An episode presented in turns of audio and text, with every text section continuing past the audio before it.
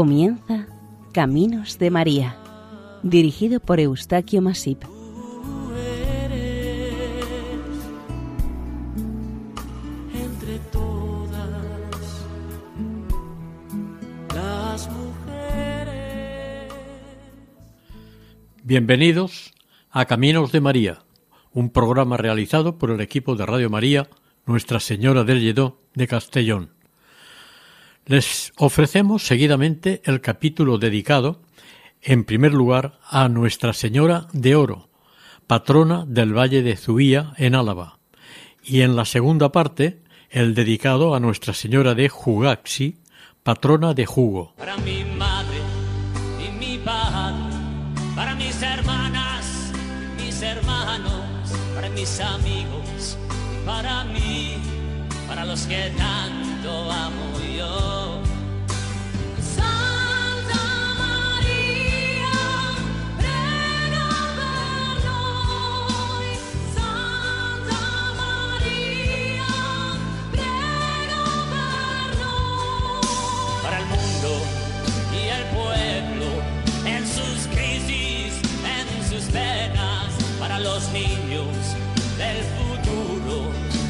guerras que nunca terminan.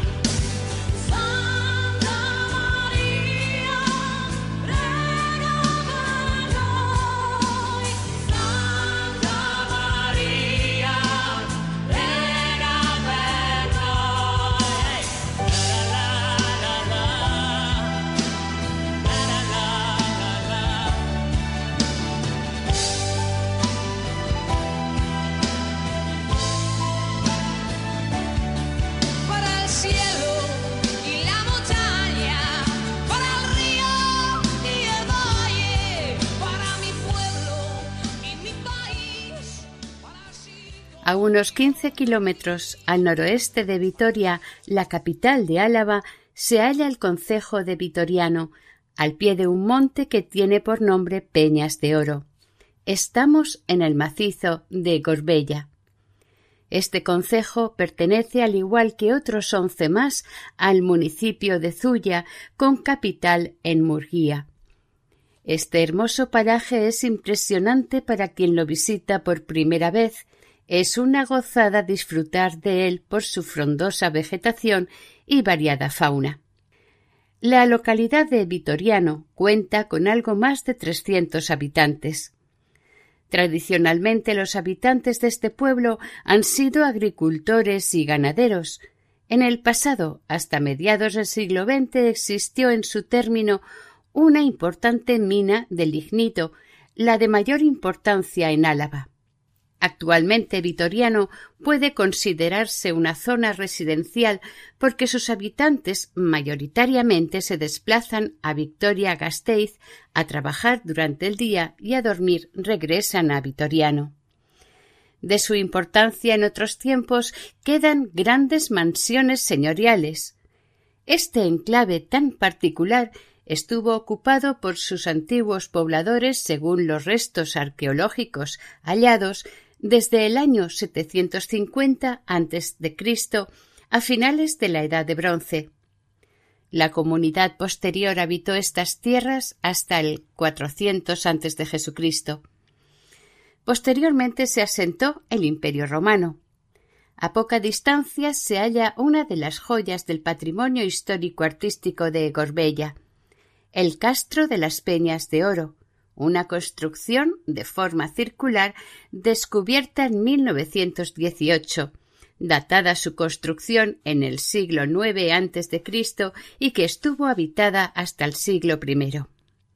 Documentalmente, esta localidad aparece en un texto fechado el año 1098. Cien años más tarde vuelve a aparecer con el nombre de Victoriam Veterem, Victoria la Vieja, y en 1257 como vitoriano. Es destacable en este pueblo su iglesia parroquial dedicada a San Julián y Santa Basilisa. A este templo se accede por una portada del siglo XV con arco apuntado. Se realizó entre los siglos XV y XVI. Es de planta rectangular, de tres tramos y la cabecera es recta. Tiene saetera y ventanas de la Edad Media.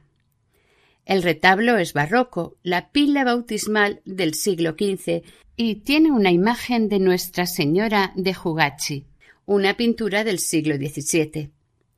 Esta iglesia parroquial está construida apartada del pueblo en lo alto de la colina Peñas de Oro. Una característica muy destacada de esta iglesia es que es observable desde todas partes de la localidad.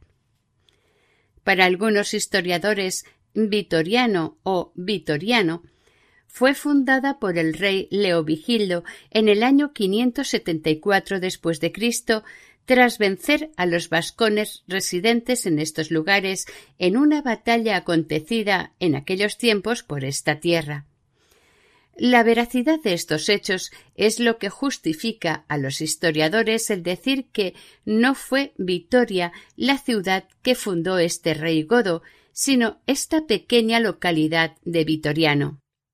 Esta ha sido últimamente la opinión de algunos estudiosos sobre el origen de este pueblo.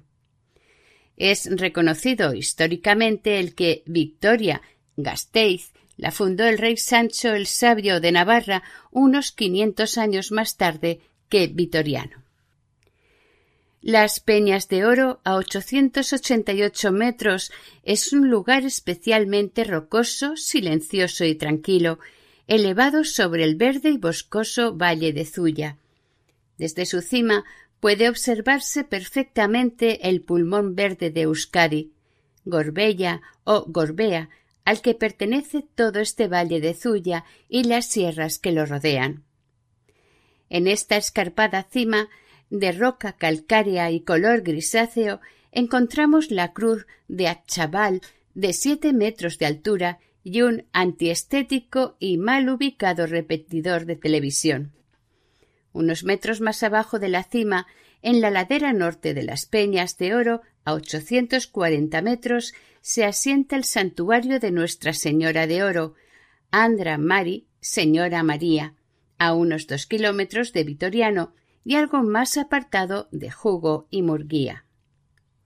El santuario es una imponente construcción edificada sobre un enorme bloque de roca calcárea con gran poder de convocatoria para caminantes, escaladores y aficionados a estos deportes al aire libre y de montaña, pero sobre todo como centro religioso mariano, para quienes Andra Mari es la Virgen María de Oro, la Madre de los cielos y tierra. Una imagen de la Virgen que recuerda mucho por sus facciones y colorido a los clásicos iconos bizantinos tan conocidos. Una antigua tradición o leyenda nos cuenta que el primitivo santuario debió edificarse en la jurisdicción de Urabiano, también en la misma falda del Monte de Oro, y que cuando lo estaban terminando desapareció todo el material de la obra y volvió a aparecer más tarde donde ahora se encuentra el actual santuario. Otra tradición, no menos legendaria, nos cuenta que en el valle de Zuya, además de la Virgen de Oro, existían dos hermanas más de esta, llamadas Nuestra Señora de Vitoriano y Nuestra Señora de Jugachi.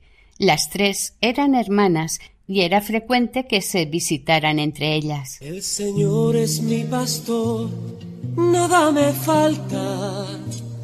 El Señor es mi pastor.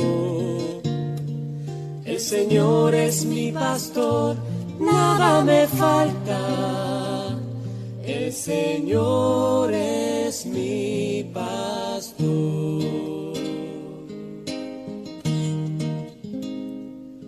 En praderas reposa mi alma, en su agua descansa mi sed. Él me guía por senderos justos, por amor, por amor de su nombre. Aunque pase por valles oscuros, ningún mal, ningún mal temeré. Porque sé que el Señor va conmigo, su callado sostiene mi fe. El Señor es mi pastor, nada me falta. El Señor es mi pastor. El Señor es mi pastor, nada me falta. El Señor es mi pastor.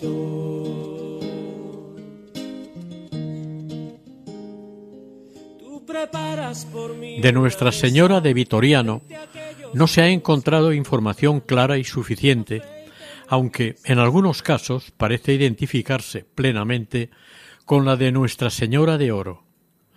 De todas maneras, hay que entender que las tres hermanas son la misma persona, la Virgen María, Nuestra Señora, la Madre de Dios. El origen real del santuario de Nuestra Señora de Oro suele situarse en tiempos del románico, a finales del siglo XI y en parte del XII, pero del que apenas queda ningún rastro, debido fundamentalmente al paso de los años y a sus necesarias ampliaciones o remodelaciones. Esto hizo que el gótico, el renacimiento, el barroco y todo estilo arquitectónico que hubiere fueron fijando su impronta en este santo lugar. La primera noticia de su existencia está fechada en 1138, el mismo año en que doña María López de Haro donó los santuarios de la Virgen de Oro, el de Nuestra Señora de Estíbaliz, patrona de Álava, y los monasterios de Magnarrieta y Santa María de Urrechu, estos dos últimos también en el mismo valle de Zuía. Al Real Monasterio de entonces diócesis de Nájera. De esto se deduce que debió existir una anterior ermita dedicada a Nuestra Señora desde mucho tiempo antes. En cuanto a la palabra oro, etimológicamente no está muy clara. Se afirma y cabe la posibilidad de que en euskera signifique altura. Son muchos los nombres vascos que tienen el término oro como prefijo o principal componente de unas palabras. También or es un sufijo muy vasco y significa altura, elevación o eminencia, por lo que no es nada extraño que la montaña del santuario se la conozca como de oro. Quede claro que esta bonita y valiosa imagen mariana nada tiene que ver con el preciado metal, teniendo en cuenta que para sus fieles devotos e historiadores, la Virgen de Oro, Andramari, vale mucho más que el oro metal. El santuario de esta Andramari, Señora María, tiene un profundo arraigo entre los creyentes alaveses y sus vecinos vizcaínos, por varios motivos. La belleza agreste y natural de su paisaje, con un mirador a 850 metros de altura sobre el nivel del mar, lo que le permite observar todo el valle de Zuya y la llanura alavesa. Luego, por su valor cultural e histórico, y como un importante centro religioso y espiritual. Hay que remarcar también que es el lugar de culto más importante del valle de Zuya, del que su capital es Murguía. Como las ermitas de su entorno son románicas, Marquina, Guillerna o Domaiquía, es de suponer que la de oro también debió de ser de este mismo estilo. La Virgen Santa María de Oro, que se recuerde, siempre ha sido la patrona del Valle de Zuya, aunque no se conozca la existencia de ningún documento que lo confirme o declare. Los vecinos del valle así la consideraron siempre. Nuestra Señora de Oro como santa patrona del Valle de Zuya, es venerada y muy querida en once pueblos: Amézaga, Aperregui, Vitoriano, Domaiquía, Guillerna, Jugo, Luquiano, Marquina, Murguía, Sarria y Ciorraga. Las mayores reformas del santuario se realizaron entre los siglos XIV y XV. De esta época es la bóveda con sus terceletes y ligaduras. En el siglo XVIII se le hicieron en yeso las falsas bóvedas de la sacristía. Como se ha dicho anteriormente, es un edificio de grandes dimensiones, que está dividido en varias partes.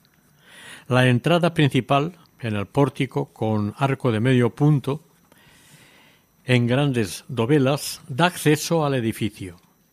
Como está construido sobre la roca de la peña, en algunos puntos del templo suele verse la roca viva, en la parte derecha.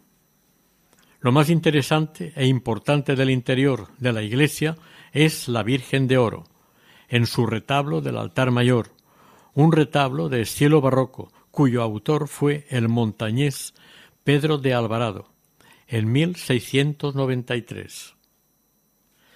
Con las reformas efectuadas en 1964, hoy en día, este retablo es el único que queda en este templo. Los demás desaparecieron o fueron destinados a otras iglesias. Consta de un cuerpo con tres calles, enmarcadas por cuatro columnas salomónicas y un ático. El centro del retablo lo ocupa naturalmente la imagen de la Virgen titular de la misma y patrona del valle, la Virgen de Oro. En su hornacina de arco de medio punto, con guirnaldas, se observa Andramari de oro, coronada, sedente, con velo, y su hijo, el niño Jesús, sentado sobre las rodillas de la madre. Esta imagen es una talla medieval profunda y meticulosamente restaurada en 1930, aunque se le conservaron los pocos restos de la pintura original, como testimonio de lo que fue. Viste túnica policromada con broche y lleva una flor en la mano derecha. En la izquierda acoge sobre sus rodillas al niño, quien con su manita derecha bendice al visitante y en su manita izquierda sostiene la bola del mundo con una cruz a la izquierda. A la derecha de la Virgen hay una imagen de San José y a la izquierda otra imagen, la de Santa Teresa. Este hermoso retablo barroco se concertó en 1691. Con anterioridad a la reforma de este templo existían varias capillas. A la derecha del altar mayor estaba en su retablo correspondiente San Antonio de Padua, un retablo de los primeros realizados en el primer barroco. A la izquierda del altar mayor estaba la capilla del Santo Cristo crucificado. Con anterioridad estuvo en una capilla bajo el coro. De los siete altares que hubo en un principio, a finales del siglo XVII, solamente quedaron tres el del altar mayor, el de San Antonio y el del Santo Cristo. Los demás desaparecieron. Estaban dedicados a Santa María, Santa María Magdalena, a San Francisco, a San Ignacio de Loyola y a Santa Casilda. El de esta última es el que hoy en día está el Santo Cristo. En el baptisterio se puede ver una imagen de Nuestra Señora de Oro, que es una reproducción de la que hay expuesta en el retablo. Antiguamente hubo otra que fue trasladada a la cercana localidad de Domaiquía en 1964. La pila bautismal del baptisterio se ha seguido utilizando en bautizos desde el siglo XVI hasta nuestros días. A veces te pregunto por yo y solo me respondes porque quiero. Es un misterio grande que no sabes, así tal como somos a tu encuentro. Entonces redescubro una verdad. Mi vida, nuestra vida es tu tesoro. Se trata entonces solo de ofrecerte con todo nuestro amor esto que que te daré, que te daremos, si todo, todo es tu regalo. Te ofreceré, te ofreceremos esto que somos, esto que soy, eso te doy. Recordamos que estamos escuchando el capítulo dedicado a Nuestra Señora de Oro, patrona del Valle de Zuya, Álava, en el programa Caminos de María. Esto que somos es lo que te damos. Tú no des- Como en tantos santuarios, ermitas e iglesias en general de la Iglesia Católica del mundo, este santuario tuvo y tiene su llamador de fieles, una antigua espadaña ahora un tanto escondida en la que se aprecian todavía sus arcos ojivales. La actual espadaña es de finales del siglo XVI y principios del XVII. Está construida sobre la pared norte del santuario, es robusta, consistente y estuvo separada del resto del santuario, pero en la actualidad se la ve incorporada al conjunto arquitectónico que la rodea y en cierta manera la esconde y oculta.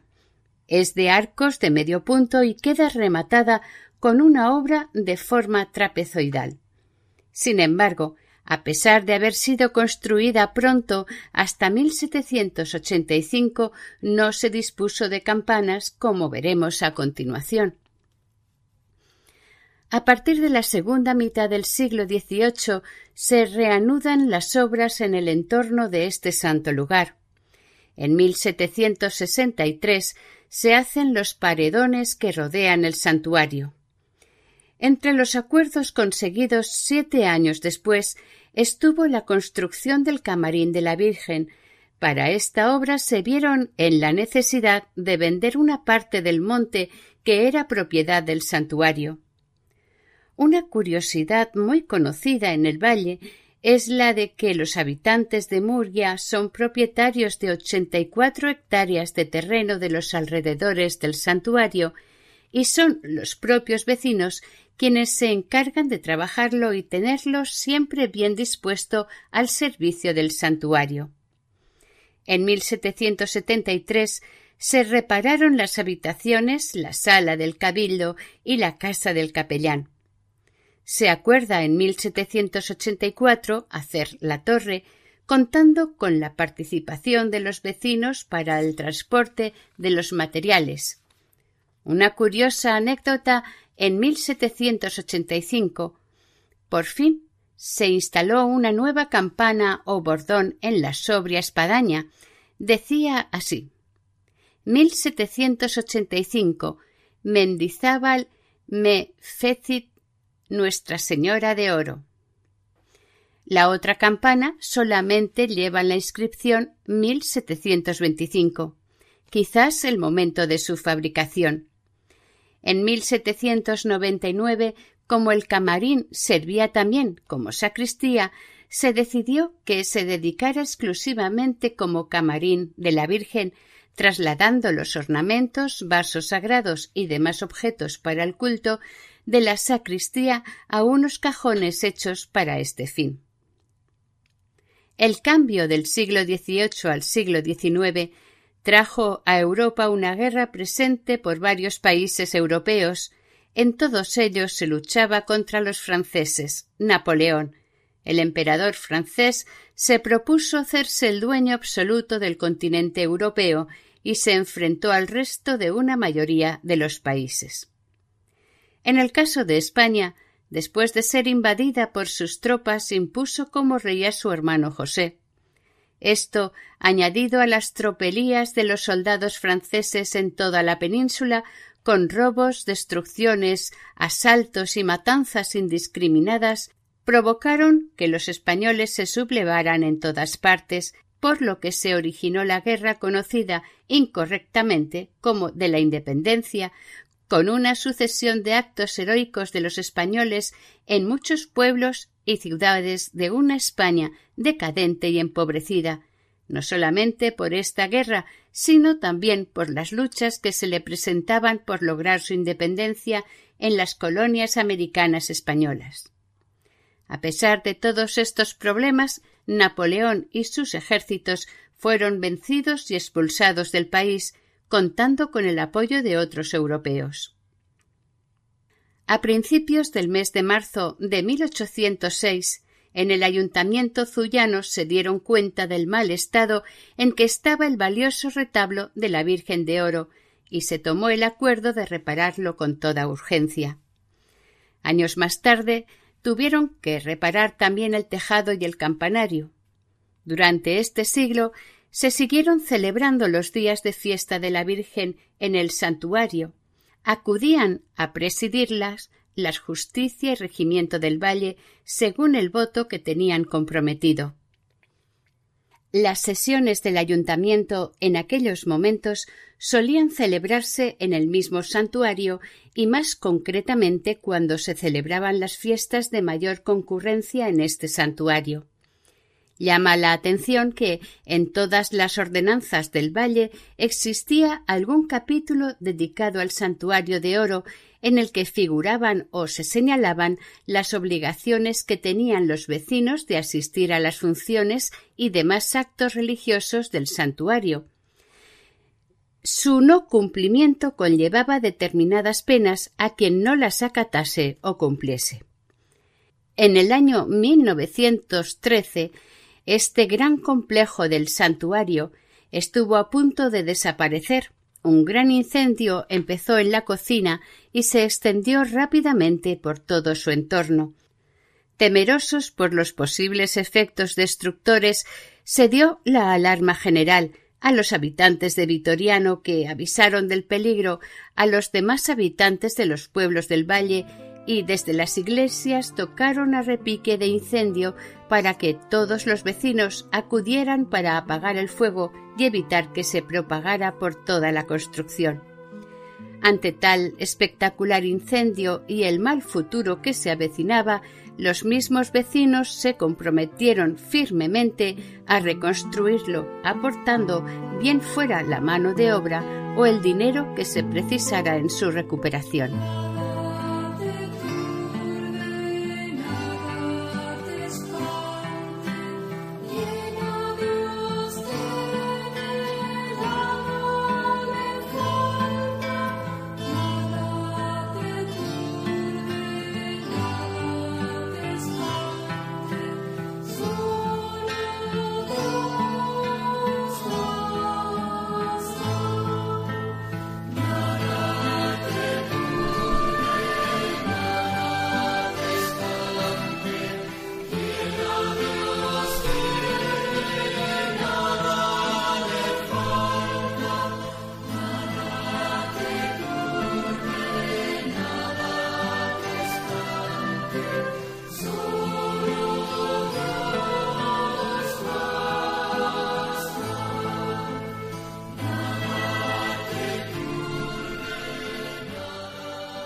El año 1924, en este santuario de la Virgen de Oro, se encontró una imagen mariana tallada en madera, en muy mal estado de conservación, y a juicio de algunas personas entendidas en arte e historia, ya la consideraron románica. Una vez hallada, se realizó un profundo estudio de la misma, concluyendo los expertos que debía ser la imagen original de oro. Era y es una talla muy bonita. Naturalmente, una vez se tuvo la certeza de su origen románico, se restauró en la casa Apellániz de Vitoria por los artistas restauradores Goicolea y Marín. Previamente, otros expertos madrileños hicieron sus estudios y análisis a la talla, confirmando por sus características su antiquísimo origen. En 1964, el escultor Eusebio Biribay, de Vitoria, hizo dos copias de la imagen, una por encargo de la Diputación Foral de Álava, para enviarla a la misión diocesana de la provincia de El Oro en el Ecuador, en recuerdo de las juntas generales de Álava celebradas en el santuario de Nuestra Señora de Oro por coincidir su nombre con oro. La segunda imagen fue donada para sacarla en las procesiones por el cofrade don José Arenaza. Estas dos imágenes nuevas, reproducidas, fueron bendecidas por el excelentísimo señor obispo de la diócesis de Vitoria, el día de la celebración de las Juntas Generales de Álava en el santuario de la Virgen de Oro. Al santuario de la Virgen de Oro se llega por la carretera de Vitoriano. El camino merece la pena hacerlo a pie, a pesar del asfalto. El trayecto es muy rico en paisajes y experiencias con los acompañantes y otros peregrinos, sean personas conocidas o no. Siempre es un buen momento para iniciar nuevas amistades con aquellos con los que se comparten unos mismos objetivos y sentimientos. Al llegar al rellano del santuario, se observa un espacioso lugar de aparcamiento junto al mismo edificio religioso. Consta éste de varias edificaciones adosadas al mismo. La entrada principal ofrece dos refugios para peregrinos que están abiertos a todo el mundo que llega hasta aquí en peregrinación o de simple visita turística o curiosa. Además de la fiesta de la Natividad de la Virgen, el día 8 de septiembre, en este santuario se conmemoran otras fiestas menos conocidas, pero sí señaladas en el calendario y en el corazón de los fieles devotos. El día de la Ascensión es el día de la fiesta principal del santuario, desde tiempo inmemorial. Los últimos años, el segundo día de Pascua de Pentecostés, ha ido tomando renombre y cada año acude un mayor número de fieles. Otro día de asistencia al santuario es el 13 de junio, fiesta de San Antonio de Padua. Es el día de los niños porque Nuestra Señora de Oro está considerada como abogada y protectora de la infancia. Por tanto, para los niños del valle de Zuya, guardan su fiesta el día de San Antonio. De hecho, existe una cofradía de niños con un reglamento propio. Finalmente, otra fiesta es la de la cofradía propiamente dicha, el primer domingo de septiembre, para hombres, y el tercer domingo de septiembre para mujeres. Una de las gracias más frecuentes atribuidas a esta imagen de la Virgen de Oro es la curación de los males y dolores de cabeza. Según la tradición, ante estas dolencias, los sufridos pacientes se ponían debajo de las campanas mientras éstas tocaban, rezaban unas oraciones a Nuestra Señora de Oro, haciéndole la correspondiente petición. La cofradía de Nuestra Señora de Oro es de gran importancia en esta advocación. Se estableció en el santuario según los antiguos libros muy pronto, lo que se supone desde casi la construcción del primer santuario. Era esta una agrupación muy acorde con los tiempos de la reconquista de los territorios que estaban en manos sarracenas, si se atiende a otras advocaciones marianas de aquellos tiempos. En el libro de actas de 1812 consta que el Santo Padre le concedió indulgencias especiales para los miembros de la cofradía de Nuestra Señora de Oro. Reside el inconveniente en que no se ha podido averiguar qué Santo Padre las concedió.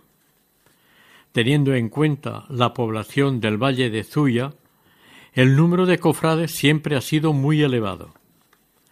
Hasta el año 1882, la cofradía solamente admitía hombres como cofrades, pero a partir de esta fecha, y a petición de las mujeres, también fueron admitidas ellas, con la salvedad únicamente en lo espiritual, ya que en las comidas de la cofradía en el santuario el día de la fiesta no podían participar. En cambio, la cuota de entrada y la anual sí tenían que abonarla.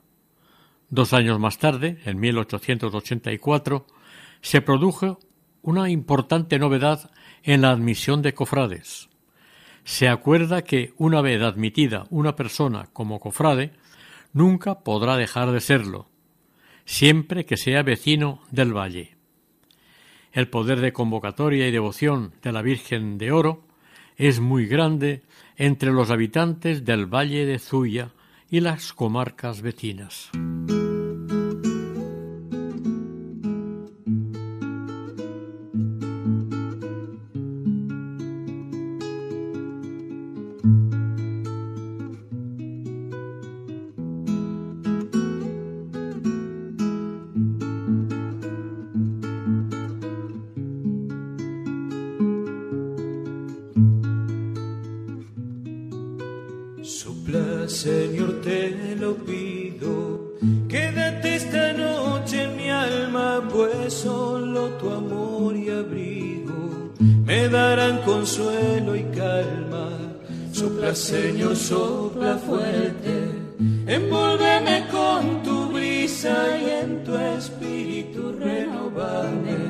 Hazme libre en tu sonrisa, a pesar de mis caídas. Hazme fiel a tus promesas.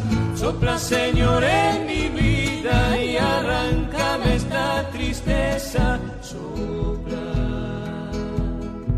sopla, Señor, tu grandeza. Sopla.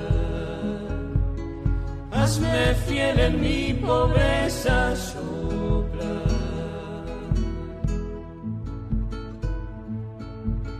Les recordamos que estamos escuchando el programa Caminos de María.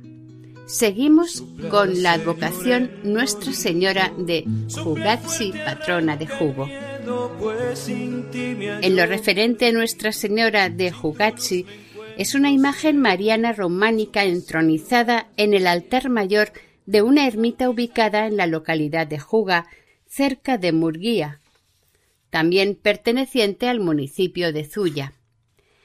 Entre hayas y robles enormes y centenarios en la sierra de Arrato sobre el monte alargado de la dehesa y junto al barranco del río Vallas se halla la ermita de la Virgen de Jugachi o Jugachi o Jugoaich, con una imagen de la Virgen de estilo románico bajo esta advocación de Jugachi, que desde su ermita también bendice y santifica el valle de Zuya.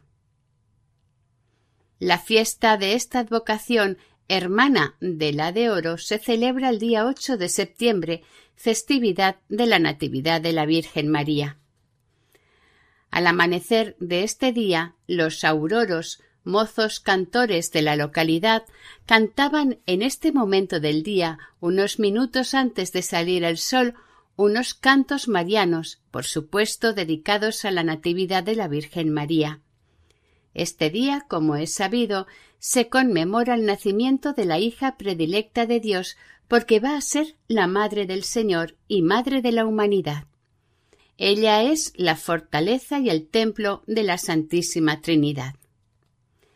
Desde 1556, los cofrades de comida se reúnen en una amigable comida de hermandad, llenando a rebosar la sala de la cofradía.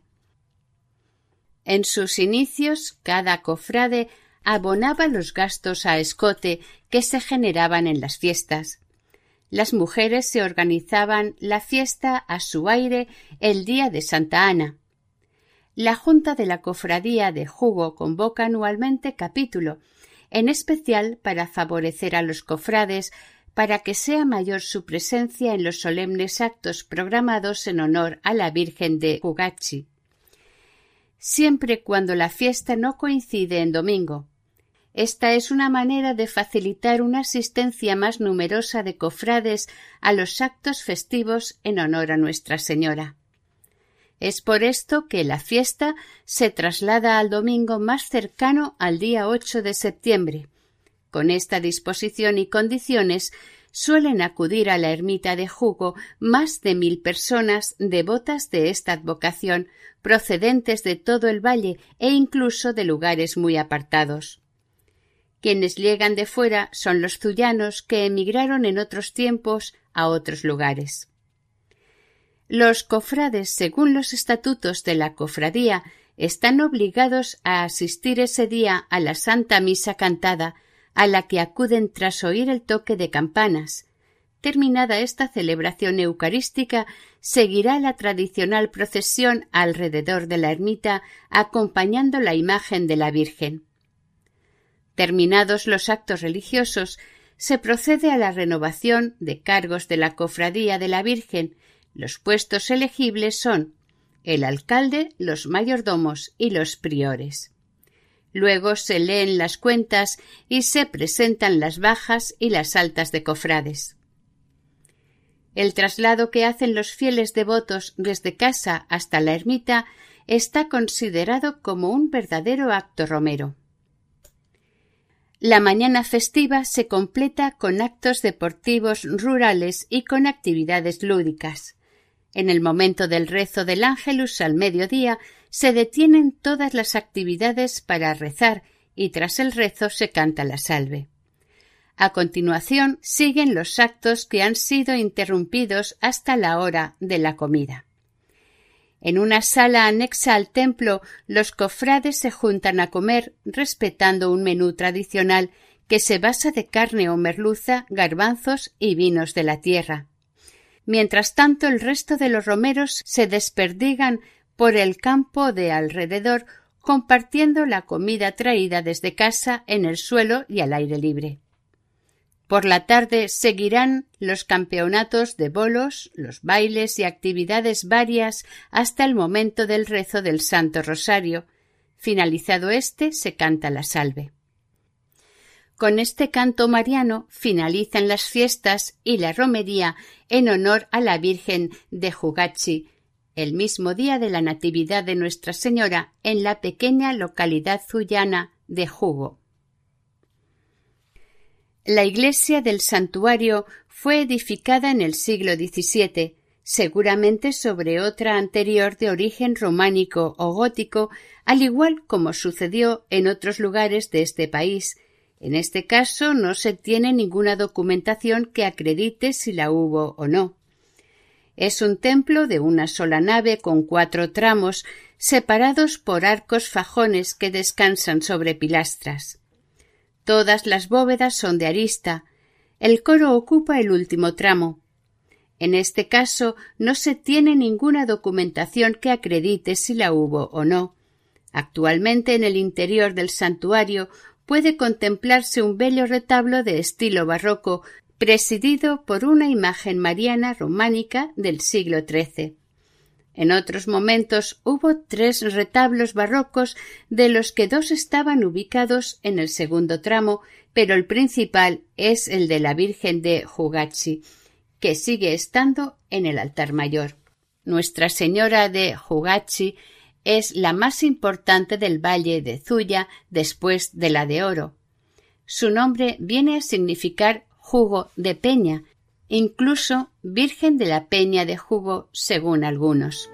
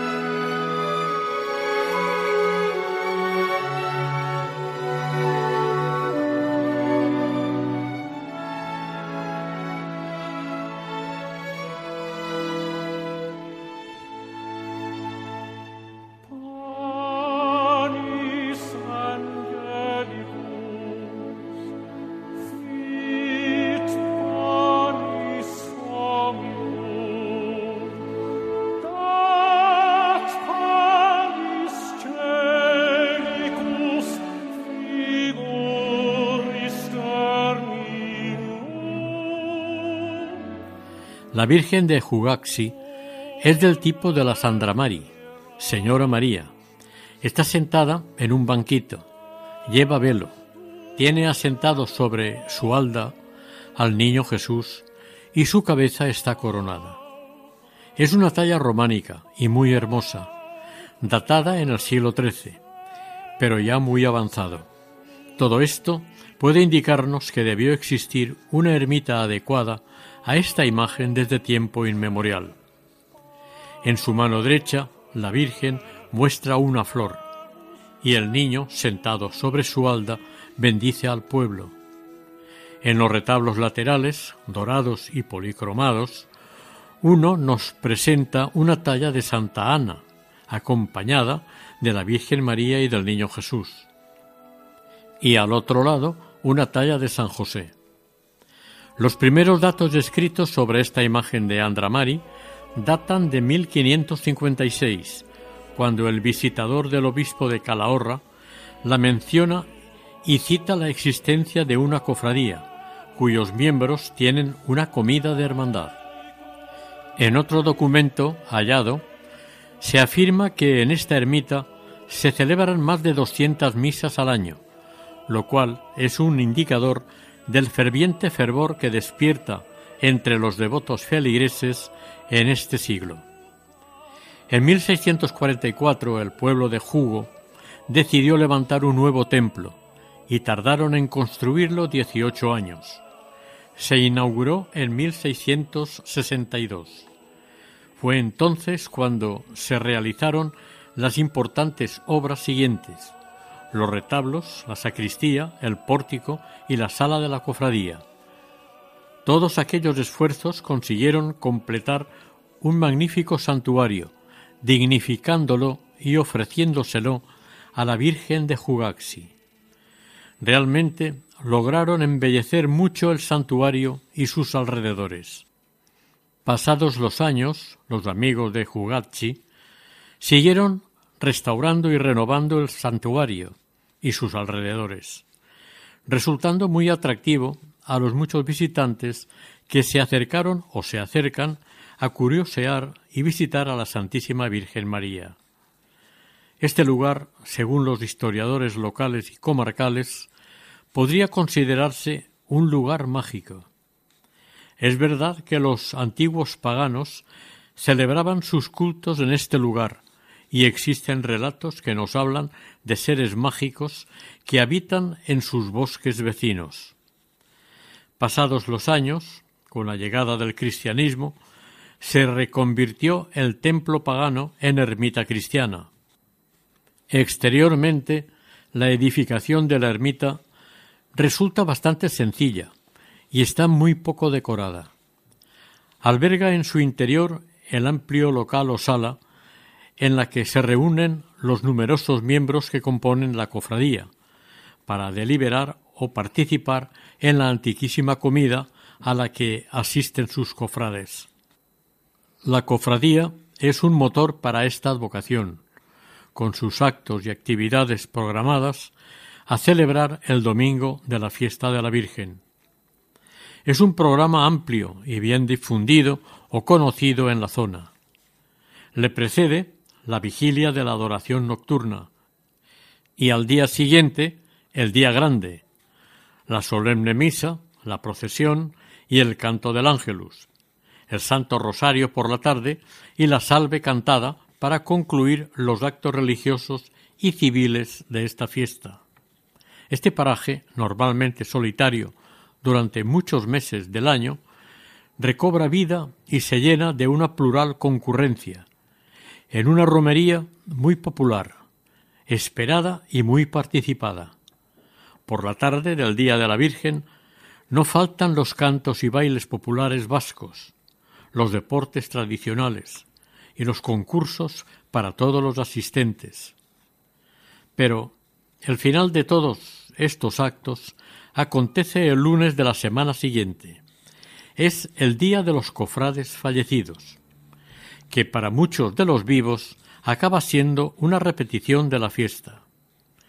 En el mes de mayo, con motivo de las rogativas y las frecuentes celebraciones familiares, este santuario se presta a celebrar este tipo de eventos bautizos, comuniones, bodas y aniversarios, en los que las familias se reúnen y conviven a los pies de Nuestra Señora de Jugachi.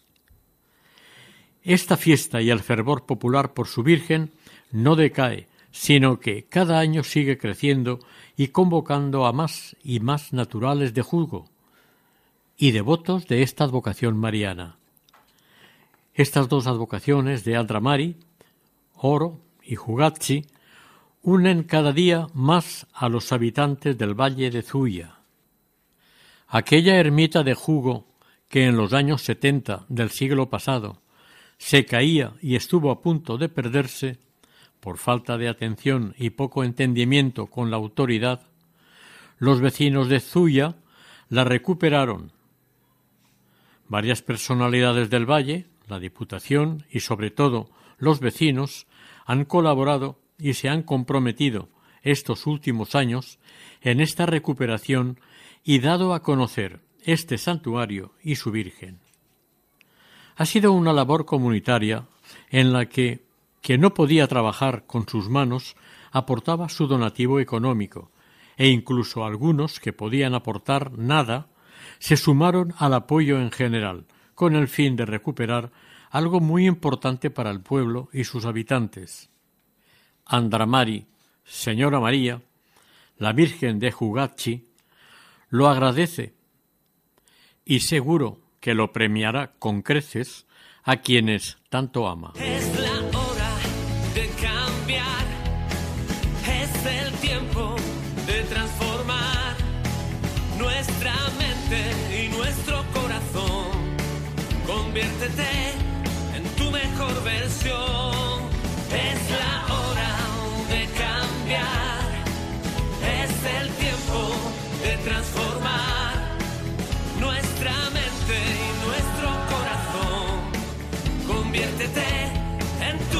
mejor versión. Reconcíliate y pide perdón. Deja el odio atrás y el rencor.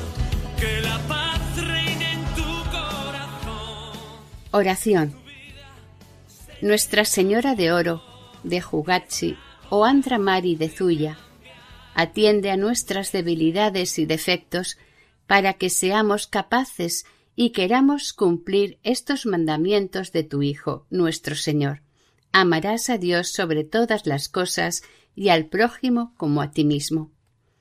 Te lo pedimos fervientemente porque sin tu ayuda y la del cielo nos es muy difícil cumplirlos y nos sentimos fracasados.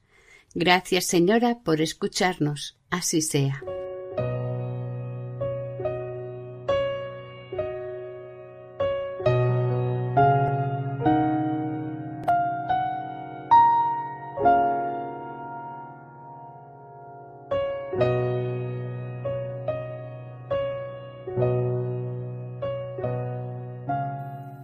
Acabamos de ofrecerles el capítulo dedicado a la advocación de Nuestra Señora de Oro, patrona del Valle de Zuía, en Álava, y seguidamente el dedicado a Nuestra Señora de Jugaxi, patrona de Jugo también en Álava, dentro del programa Caminos de María.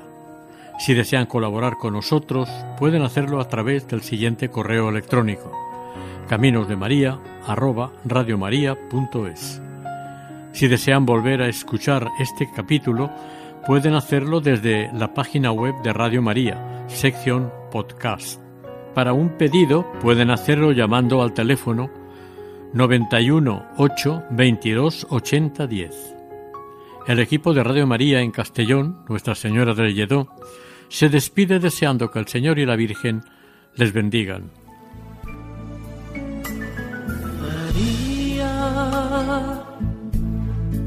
Llena de gracia, el Señor está contigo.